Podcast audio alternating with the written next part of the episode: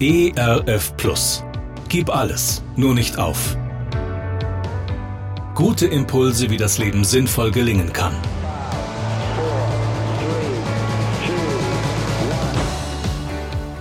Hallo und herzlich willkommen zu Gib alles, nur nicht auf.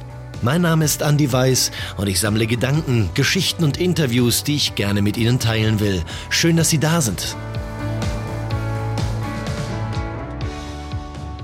Nach einem Konzert kam mal eine Frau auf mich zu und sagte zu mir, ach wissen Sie, Herr Weiß, seitdem mein Mann gestorben ist, komme ich nicht mehr auf die Beine. Ich sagte zu ihr, wie leid mir das für sie tut und wünschte ihr herzliches Beileid. Wann ist denn Ihr Mann gestorben? frage ich und denke, dass das vielleicht gerade erst ein paar Tage her ist. So einen traurigen Eindruck macht die Frau auf mich. Fünf Jahre, sagt die Frau. Und seitdem, seitdem schaffe ich es nicht mehr, Lebensfreude zu finden. Haben Sie sich denn irgendwann einmal mit dieser Trauer auseinandergesetzt? Nein, sagt sie, nein, diese Trauer war zu groß. Ich hatte Angst, dass mich die Trauer, wenn ich mich hier stelle, irgendwann einmal so überrennt, dass ich gar nicht mehr ins Leben zurückfinde.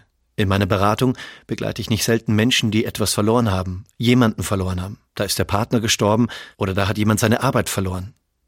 Menschen versuchen dann wieder Leben zu finden, wieder aufs Pferd zu steigen, weiter zu reiten. Und sie merken recht schnell, die Trauer holt sie immer wieder ein.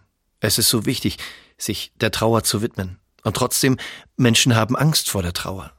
Obwohl die Trauer doch eigentlich nur Schönes will. Sie will mich dran erinnern, was ich Gutes verloren habe. Wenn Sie Angst vor Ihrer Trauer haben, dann ist das ganz gut, sich mal ein Bild vorzustellen. Es ist wie mit einer geschüttelten Colaflasche.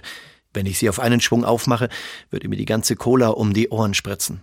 Wenn ich aber immer nur ein kleines Stück öffne, dann kann ich Stück für Stück den Druck aus der Flasche ablassen und mich so dem Inhalt widmen. Genauso ist es mit der Trauer. Manche Menschen haben Angst, sich gleich auf einmal der ganzen Trauer zu widmen. Andere Menschen trauen sich nicht, sich ihrer Trauer zu stellen, weil sie nicht wissen, was sie erwartet.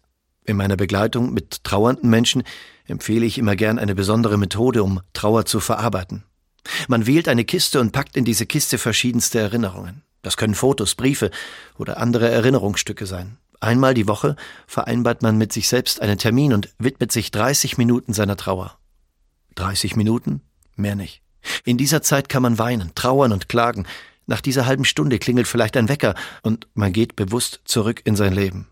Welche Trauer aus Ihrer Geschichte tragen Sie mit sich herum? Nehmen Sie sich Zeit für Ihre Trauer, denn alles, was sein darf, darf auch gehen. Gerne unterstütze ich Sie auch persönlich, diese Gedanken direkt in Ihrem Alltag umzusetzen. Mehr Infos zu meiner Musik und meinem Beratungsangebot finden Sie unter andi-weiß.de. Bleiben Sie gesund, auch im Herzen. Ihr Andi Weiß. ERF Plus. Gutes im Radio.